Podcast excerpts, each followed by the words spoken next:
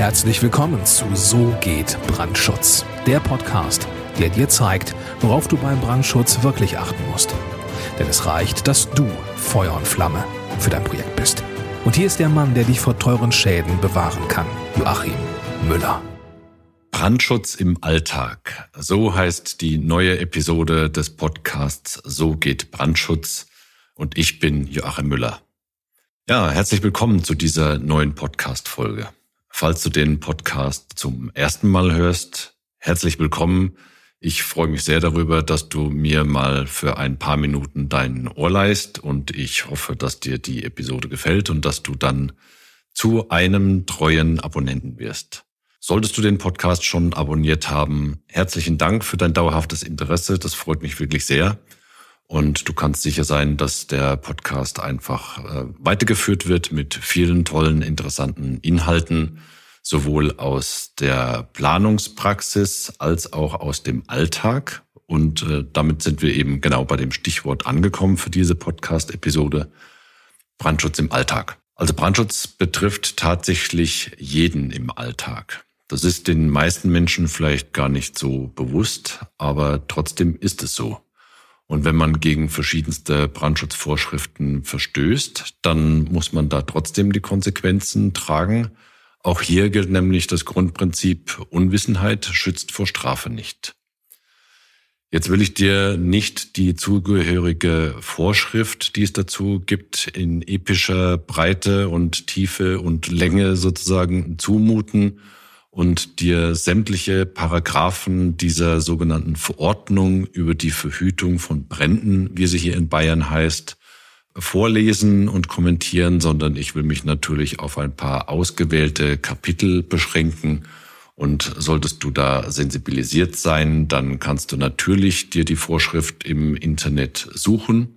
Wie gesagt, sie heißt Verordnung über die Verhütung von Bränden. Die findest du dort äh, zum Download im Internet. Ja, und dann kannst du natürlich gerne dort mal nachschauen, was in diesen insgesamt 28 Paragraphen tatsächlich verborgen ist. Aber wie gesagt, es soll ja nur eine kurze Podcast-Episode sein, um dich zu sensibilisieren. Und deswegen habe ich mir nur ein paar einzelne Themen rausgepickt. Also zum Beispiel, was in der Vorschrift drin steht über das Löschen von Bränden, über den Betrieb von sogenannten Feuerstätten, was beim Feuer im Freien zu beachten ist, wie mit sogenannten Brennstoffrückständen umzugehen ist.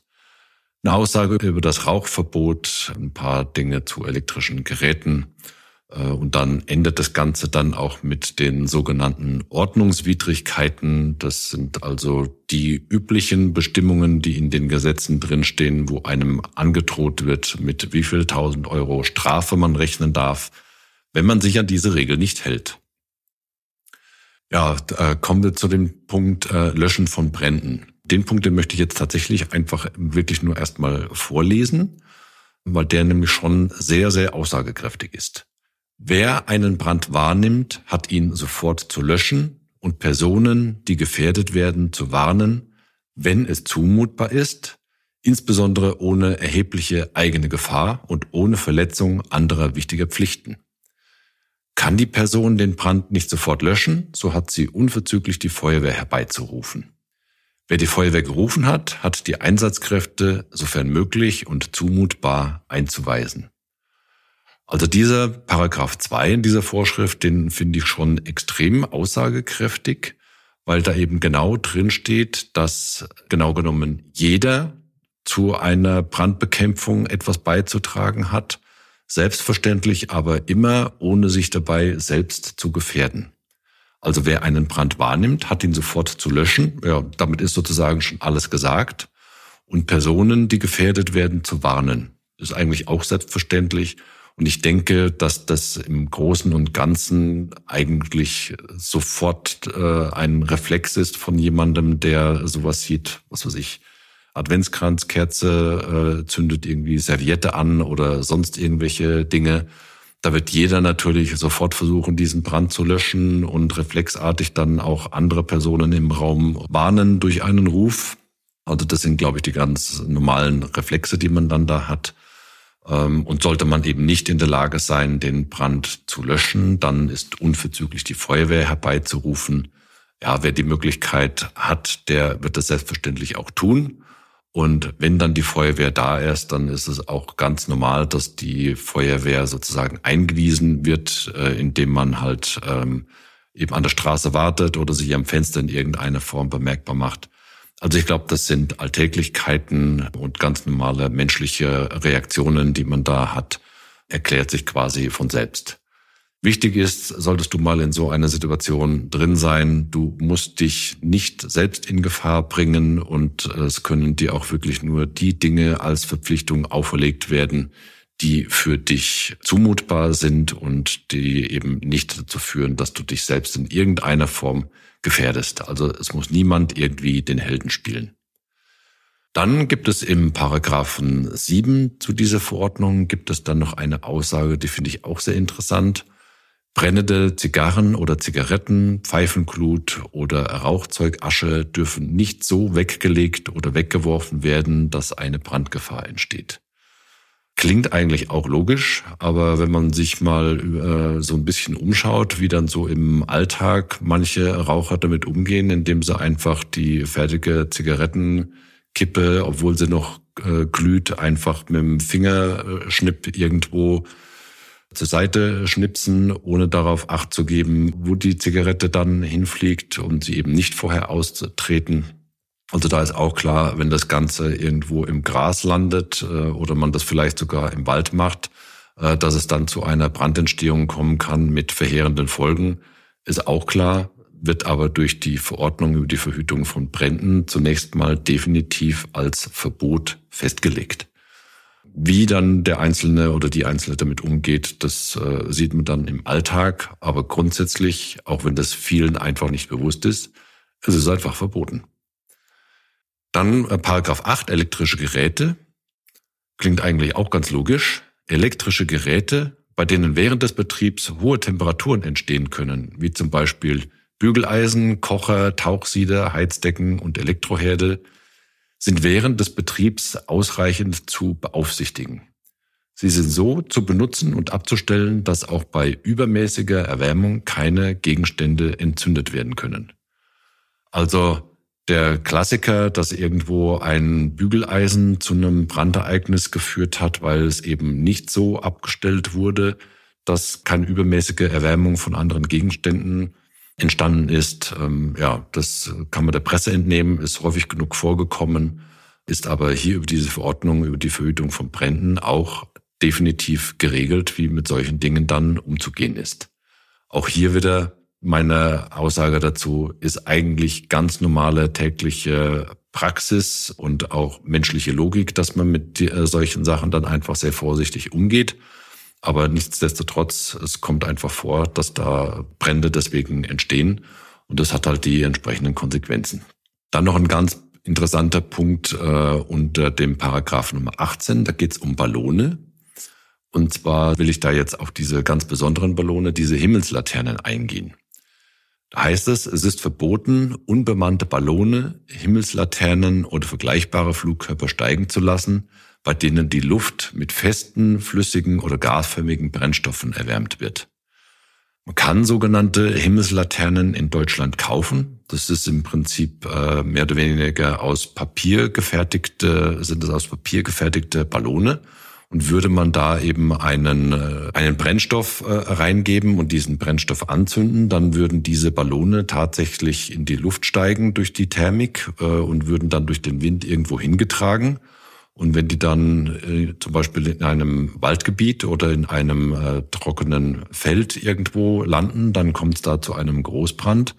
Und genau aus diesem Grund sind diese Himmelsballone in Deutschland tatsächlich auch verboten. Also ich habe da im Internet auch schon mal geschaut, äh, ob das jetzt nur in der bayerischen Vorschrift so drin steht oder ob das auch in anderen Bundesländern so ist ist tatsächlich so, in Deutschland wird da rigoros durchgegriffen. Diese Himmelslaternen, die sind verboten. Kommen wir noch zum Paragraphen 22. Das ist der Paragraph über die Rettungswege. Da heißt es eben, dass Zu- und Ausgänge, Durchfahrten, Durchgänge und Treppenräume und Verkehrswege bei einem Brand als erster oder zweiter Rettungsweg freizuhalten sind. Und wie häufig findet man dann in irgendwelchen Mehrfamilienhäusern dann äh, vor, dass da in den Treppenräumen Schuhschränke drinstehen oder irgendwelche anderen Dinge. Sowas, wenn das dann zum, im Gefahrenfall tatsächlich dazu führt, dass da jemand zu Schaden kommt, da muss irgendjemand dann die Konsequenzen dafür tragen. Und das ist dann im Regelfall der Eigentümer, der diese Dinge dann in den Treppenraum oder in diese Verkehrswege reingestellt hat. Gleiches gilt dafür, dass die Türen von Rettungswegen und Notausgängen aus Räumen und Gebäuden in Fluchtrichtung nicht versperrt werden dürfen und freigehalten werden müssen. Solche Probleme, die sieht man häufig sogar bei irgendwelchen Gaststätten, dass dann da im, in den Rettungswegen irgendwelche Gegenstände abgestellt werden, dass vielleicht sogar die Rettungskennzeichen verstellt oder verhängt oder anderweitig unkenntlich gemacht worden sind. Und äh, sollte es da zum Gefahrenfall kommen und die Menschen kommen nicht rechtzeitig aus dem Gebäude raus, dann hat also derjenige, der dafür die Verantwortung zu tragen hat, schon wirklich ernsthafte, mit ernsthaften Konsequenzen zu rechnen. Ja, und dann der letzte Punkt aus der Vorschrift, auf den ich noch eingehen wollte, das war das Thema Ordnungswidrigkeiten. Paragraph 27, da heißt es, dass mit Geldbuße belegt werden kann, wer vorsätzlich oder fahrlässig diesen Vorschriften zuwiderhandelt. Und äh, das Ganze wird mit einer Geldbuße bis zu 5000 Euro geahndet. Diese 5000 Euro ist allerdings sicherlich nicht als die Obergrenze zu verstehen, weil damit wird ja nur der Verstoß gegen diese Vorschrift bestraft sollte es durch ein Brandereignis, das eben unter Missachtung von dieser Vorschrift hier entstanden ist, ähm, zu einem größeren Schaden führen, dann muss natürlich die, müssen die Folgekosten für diese Schäden auch getragen werden. Und da ist sicherlich der Verursacher, äh, wird dann zur Kasse gebeten. Und solche Dinge, ich kann zwar keine Rechtsberatung machen, aber ich gehe einfach mal schwer davon aus, dass auch eine Versicherung, wenn dann sich zeigen sollte, dass hier fahrlässig oder vorsätzlich gegen diese Vorschrift verstoßen wurde, ähm, dass eine Versicherung, sprich die Privathaftpflichtversicherung von dem Verursacher, dann unter Umständen für diese Folgekosten nicht gerade stehen wird. Und ja, dann muss derjenige das aus seiner eigenen Kasse bezahlen und das kann durchaus existenzbedrohend werden. Ja, jetzt denkst du dir vielleicht, äh, was soll's mit dieser Folge hier so auf sich haben? Ja, diese Folge, die hat zwar nichts mit äh, Brandschutzplanung zu tun, wie die meisten Folgen hier in diesem Podcast, aber trotzdem solltest du sowohl als Architekt oder als Bauherr auch in diesem Zusammenhang darauf achten, dass diese Vorschrift im Betrieb eingehalten wird eines Gebäudes. Solltest du als Architekt und Bauherr oder Investor hier zugehört haben und dann äh, Interesse gefunden haben, dann freue ich mich darauf, wenn du mit mir in Kontakt treten möchtest. Möglichkeit dazu hast du am besten, indem du bei uns auf die Homepage gehst unter www.tub-brandschutz.com Dort findest du ein Kontaktformular, da kannst du deine äh, Daten eintragen. Das sind wirklich nur ein paar wenige Daten, die dort abgefragt werden. Dann schauen wir, ob und wie wir dir weiterhelfen können und treten gegebenenfalls mit dir in Kontakt. Und ähm, dann schauen wir, ob wir gemeinsam an deinem Projekt äh, arbeiten können und das gemeinsam zum Erfolg bringen können. Bis es soweit ist, wünsche ich dir alles Gute Gesundheit und maximalen Wirkungsgrad bei allem, was du tust. Herzliche Grüße, dein Joachim Müller von So geht Brandschutz.